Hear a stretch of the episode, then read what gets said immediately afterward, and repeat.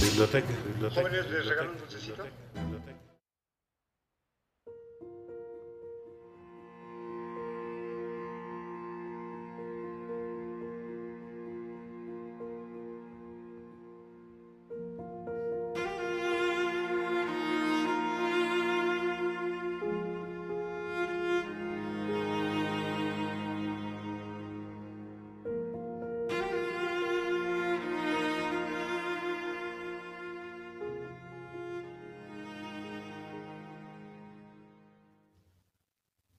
Imposible publicar un texto tan largo y tan diferente de lo que el público está acostumbrado a leer. Esta fue una de las conclusiones a las que llegó el futuro premio Nobel André Gide cuando estuvo en sus manos publicar la novela. Humboldt, director literario del editorial Hollendorf, también la rechazó con el alegato de que no podía comprender, y cito, cómo un señor puede emplear treinta páginas para describir cómo da vueltas y más vueltas en su cama antes de encontrar el sueño. Esa novela que llegó hasta sus manos se titulaba Por el camino de Swan, el primer volumen de lo que acabaría siendo la obra literaria más extensa de la historia occidental. Aunque en un principio consideró llamarla Las intermitencias del corazón, Marcel Proust acabó titulando su obra En busca del tiempo perdido, la cual está conformada por siete novelas. Por el camino de Swan, a la sombra de las muchachas en flor, por el camino de Germant, Sodoma y Gomorra, la prisionera, la fugitiva y el tiempo recobrado. Encerrado en una habitación que había cubierto de paneles de corcho para no escuchar el ruido del exterior, Proust comenzó a escribir su gran obra en 1908, y aunque culminó todos los volúmenes en 1919, siguió corrigiéndolo hasta el día de su muerte en 1922. Por aquel tiempo había estallado la Primera Guerra Mundial, y su deteriorado estado de salud la atormentaba con una muerte próxima que amenazaba con interrumpir su obra. Las posibilidades de poder publicarla disminuyeron. Muchos de sus amigos murieron en el frente de batalla, y en 1914, un hombre a quien amaba, de nombre Alfred Agostinelli, quien además sirve como modelo para el personaje de Albertine, del que hablaremos más adelante, murió ahogado en el mar tras un accidente aéreo. Agobiado por el dolor y la mala recepción con que fue acogida su obra, sintiendo cómo sus ataques de asma se agravaban con el paso del tiempo, Proust pasó los últimos 14 años de su vida refugiándose en la escritura de su novela, en sus personajes, en ese mundo que había ideado su imaginación, con esperanza de sentir la dicha de los días perdidos. Como ya lo declaraban los distintos críticos y editores que se negaron en un principio a publicarla, la lectura de En busca del tiempo perdido es muy ardua no solo por su extensión o sus minuciosas descripciones, sino por esas oraciones tan dilatadas y enrevesadas que saltan rápidamente a la vista. Oraciones que olvidando por un momento la idea que quieren transmitir, se alargan y ramifican hasta confundirse con los párrafos. Al ser esta la primera característica que resalta de la prosa de Marcel Proust, fue objeto de muchas críticas. Cuando al fin se publicó Por el Camino de Swan, el 14 de noviembre de 1913, un crítico llamado Paul Sudé escribió un artículo donde menospreciaba la novela por su trivialidad e infinidad de errores gramaticales, pero añadió que el autor a pesar de ello le había parecido de un gran talento literario, por lo que esperaba que en sus obras posteriores hubiera, cito, más orden, brevedad y un estilo más correcto. Un estilo más correcto. ¿Qué significará eso? Que en lugar de describir en 30 páginas el tiempo que un hombre se tarda en dormir, lo haga en 15, en 3? ¿Acaso que sea más legible, más comercial, menos complejo? ¿Cuál debería ser el arquetipo de ese estilo correcto, cuando, como sucede con la gran literatura, la escritura de Proust no tiene precedentes con que calificarla? ¿En verdad habrá cometido tantos errores gramaticales? ¿O la novedad no solo de la prosa, sino de la narrativa, habrá inducido una mala percepción? Pero, ¿de qué trata exactamente en busca del tiempo perdido? Tal vez me estoy olvidando de lo más importante, y tal vez en este punto usted ya se encuentra un poco impaciente por conocer el contenido de la obra, y así entender un poco mejor por qué generó y sigue generando tanto revuelo entre sus lectores. ¿Qué hay de especial en ella? Porque, si es que ya la buscó en Wikipedia, es considerada una de las grandes novelas de la literatura universal. Si usted jamás se ha aproximado a la obra de Proust, espero que en este episodio dedicado a los 100 años de la publicación de Sodoma y Gomorra, cuarto volumen de la obra, pueda darle aunque sea una probadita de este universo maravilloso, de este universo inacabable constituido por más de un millón doscientas mil palabras, y que en una mañana cualquiera, en un pequeño jardín de Combray, emergió de una taza de té. Es complicado describir en busca del tiempo perdido, de acuerdo a una trama, a un hilo único en torno al cual giran todas las acciones, por lo que sería necesario al menos dividirlo en tres partes. Por un lado, el camino de Marcel, narrador y protagonista de la obra, para encontrar su vocación como escritor. Por otro, el camino que le lleva a relacionarse con las esferas más altas de la aristocracia parisina. Y por último, la búsqueda que emprende para comprender la felicidad que sintió tras llevar a sus labios una cucharada de té. Sin embargo, estas tramas son constantemente interrumpidas por una serie de impresiones y reflexiones que el narrador va teniendo a lo largo de esos caminos, reflexiones tan extensas que adoptan la forma del ensayo y tienen como objeto temas de distinta índole que van desde el arte, los celos, la muerte, hasta problemáticas de carácter social e histórico. En 1908, Proust le escribió una carta a un amigo donde enlistó algunos de los ambiciosos objetivos de su obra. Cito, un estudio sobre la nobleza, un ensayo sobre Saint-Beuve y Flaubert, un ensayo sobre las mujeres, un ensayo sobre la pederastia, un estudio sobre las vidrieras, un estudio sobre las piedras tumbales, un estudio sobre la novela. Esto explica la peculiaridad de la prosa de Proust, como si cada una de las oraciones fuera una pequeña escala de la heterogeneidad de la obra, de ese aspecto intrincado y variopinto que caracteriza en busca del tiempo perdido. Ya desde por el camino de Swann, la primera de las siete novelas, Proust nos da una clave de las razones de ese estilo que Sudé consideró incorrecto. Mientras escuchaba una pieza de Chopin, Marcel describió del siguiente modo el vaivén de las notas, ese movimiento armónico que su sensibilidad veía alejarse y suspenderse.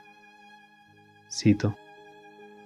Aquellas frases largas y sinuosas, tan libres, tan flexibles y tan táctiles que empiezan saliendo y explorando muy fuera y muy lejos de la dirección en que partieron mucho más allá del punto que se habría esperado que llegaran sus notas, y que se divierten en esas fantásticas desviaciones, solo para volver más deliberadamente, con una reiteración más premeditada y con mayor precisión, como en un cuenco de cristal que reverbera hasta alcanzar cierta exquisita agonía, a cautivarnos el corazón. Si la dirección de la trama o la idea que encierra una oración de pronto se interrumpe, es debido a esas exquisitas desviaciones que suscitan las emociones y la curiosidad de Marcel, desviaciones que tienen como objetivo enriquecer y ahondar la idea abandonada, para que, al retornar a ella después de varias páginas, acompañada de todos aquellos ornamentos con la que ha sido engalanada, logre con mayor eficacia cautivarnos el corazón. Para precisar el estilo y la narrativa de En Busca del Tiempo Perdido, en esta ocasión me enfocaré solo en Sodoma y Gomorra, que como ya mencioné es la cuarta novela y este año se cumplen 100 años de su publicación. Antes de empezar, es importante recalcar que aunque la totalidad de la obra está compuesta por siete novelas, ninguna de ellas puede leerse de manera independiente, una razón más que abona la dificultad que implica su lectura. Logran su unidad gracias a ese yo que se encarga de narrar la obra y ser su protagonista. Por eso, aunque cada una de las novelas esté completa en sí misma, depende de las otras debido a que a lo largo de ellas se repiten de manera progresiva los mismos temas. Marcel vuelve a ellos cada vez que las circunstancias le permiten analizarlos de acuerdo a un nuevo descubrimiento o a la luz de una perspectiva diferente. Por esta razón, así como sucede con la obra en general, es complicado delimitar Sodoma y Gomorra en una sola trama, pues su contenido arrastra temas de novelas anteriores y sus peripecias preparan las siguientes. Sin embargo, y como lo evidencia el mismo título, se pueden marcar en dos acontecimientos que acaban alterando de manera significativa la relación que tiene Marcel con varios personajes. En uno de estos acontecimientos, Marcel descubre que el conde de Charlot un gran aristócrata que trató de ponerle bajo su protección, es homosexual, o un invertido para utilizar el mismo lenguaje de la obra. Y en el otro, que ocurre en la segunda mitad de la novela, es cuando Marcel sospecha que su amada Albertine tiene amoríos con otras mujeres. Al comienzo de la novela, mientras esperaba la llegada de los duques de Germant, Marcel miró a través de la ventana una flor preciosa que sobresalía de un arbusto. Al descubrirla, le asaltó la idea de que podría presenciar el momento, si tenía suerte, en que un insecto viniera a depositar el polen en ella. Lleno de curiosidad, descendió hasta una habitación de la planta baja, cuyos postigos a medio cerrar daban al patio interior. Ahí esperó en silencio un instante improbable en que un moscardón viniera a posarse en el pistilo de la flor.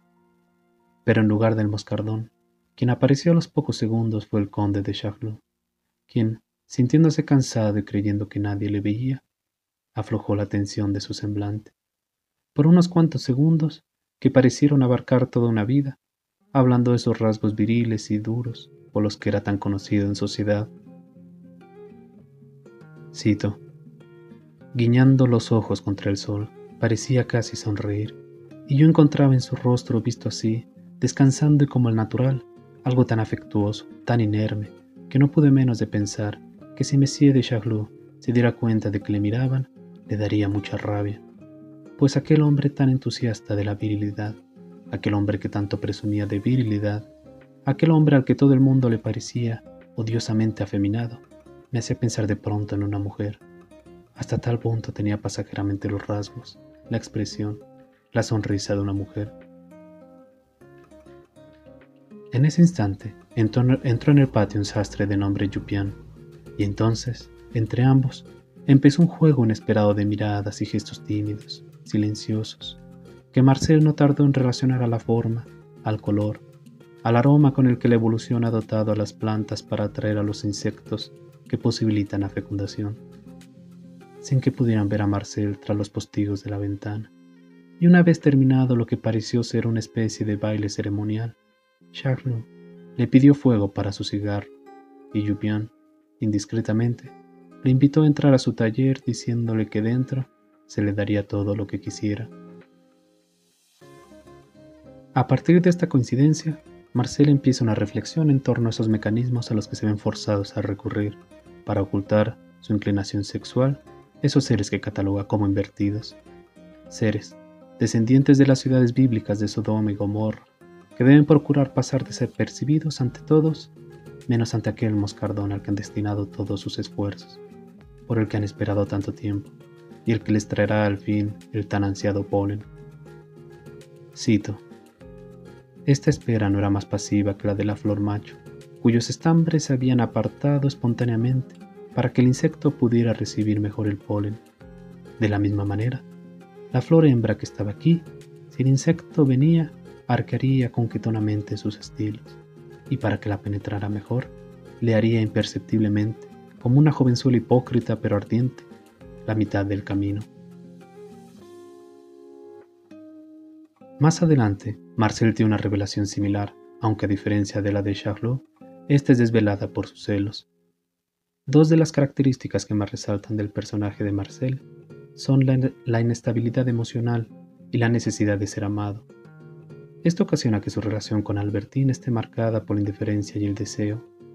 Cada vez que cree poseer su amor, Marcel deja de interesarse por Albertine o se aleja de ella temiendo que otro gesto disipe lo que intuye ser solamente una ilusión de su amor.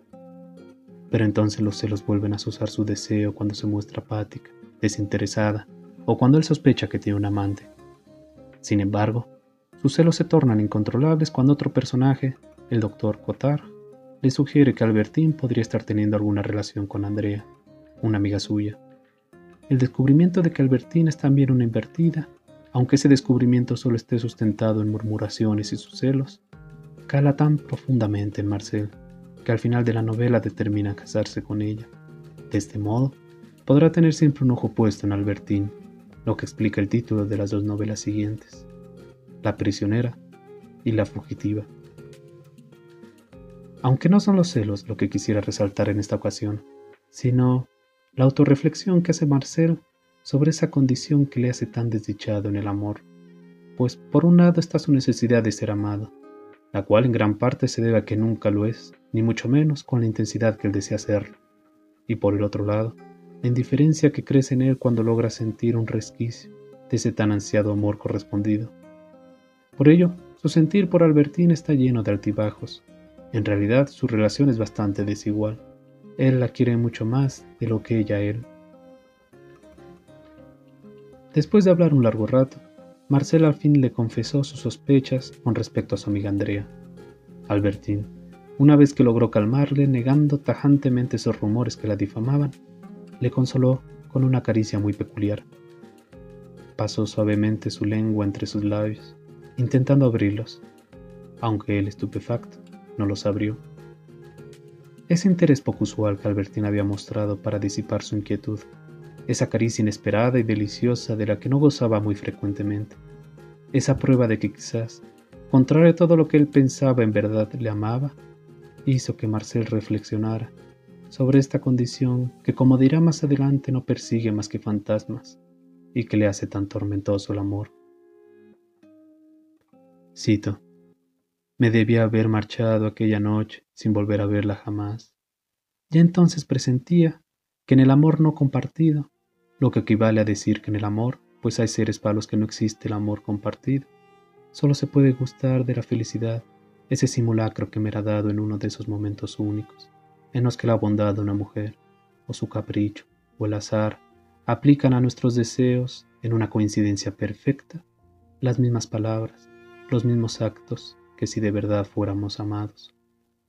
Debí marcharme de Balbec, encerrarme en la soledad y quedarme en armonía, con las últimas vibraciones de la voz que yo había sabido hacer amorosa por un momento, sin exigirle ya nada más que una cosa, que no volviera nunca a dirigirse a mí, por miedo de que una palabra nueva, que no podía menos de ser diferente, viniera a herir con una disonancia el silencio sensitivo, donde como por efecto de un pedal pudiera sobrevivir mucho tiempo en mí la tonalidad de la felicidad.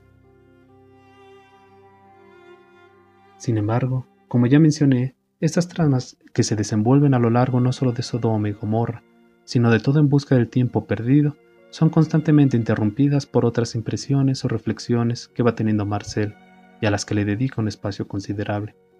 Una de estas, y con la que me gustaría cerrar este episodio, sucede cuando Marcel vuelve a Balbec, lugar donde más adelante se encuentra con Albertín. La primera noche, cuando llegó al hotel, mientras estaba desvistiéndose para acostarse, le asaltó uno de esos recuerdos involuntarios que abundan en la obra. Recordó que la primera vez que se hospedó en este hotel lo había hecho acompañado de su abuela, quien llevaba más de un año muerta. Al ver el rostro de su abuela emergiendo de manera tan nítida del recuerdo, Marcel comenzó a sentir un dolor profundo. Por primera vez sintió todo el peso de su ausencia.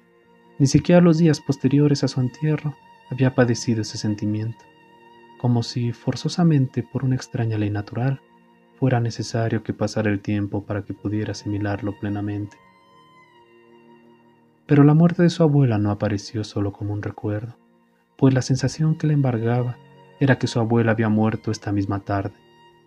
Entonces comprendió que detrás de la imagen nítida de su abuela también había emergido ese yo que presenció el ataque que desencadenaría su malestar en los Champs-Élysées lo que en verdad le ocasionaba tanto dolor era el surgimiento de ese Marcel que vivió a un lado de su lecho los estragos de la enfermedad, que vivió el descenso inevitable, progresivo, de un ser amado hacia la muerte.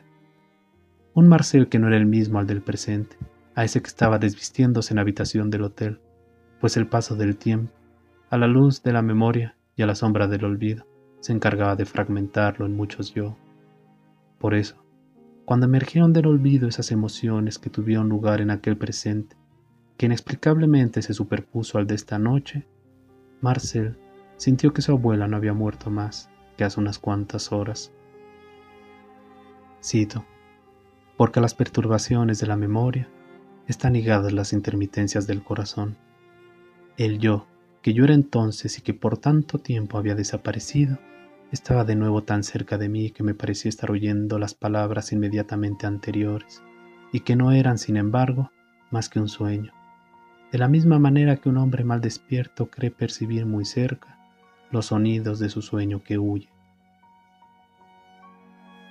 Y así, sintiendo todo el dolor de su ausencia, dándose cuenta al fin de que jamás volvería a besarla de nuevo, lanzó una plegaria al cielo mientras observaba el muro que compartía su habitación con la de al lado, donde se había hospedado su abuela. Cito. Sabía que ahora podía llamar, incluso más fuerte, que ya nada podría despertarla, que yo no habría de oír respuesta alguna, que mi abuela no vendría ya. Y solo le pedí a Dios si existe un paraíso, poder llamar a aquel tabique con tres golpecitos que mi abuela reconocería entre mil, y a los que contestaría con aquellos otros golpes que querían decir, no te muevas, ratoncito, comprendo que estás impaciente, pero voy enseguida, y que me permitiera estarme con ella toda la eternidad, que no sería demasiado larga para nosotros dos. Tiempo después, y una vez habiendo leído el resto de las obras, André Gide se arrepintió de haber dicho que era imposible publicar un texto tan largo y tan diferente del usual, afirmando que esa resolución había sido el mayor error de su vida literaria.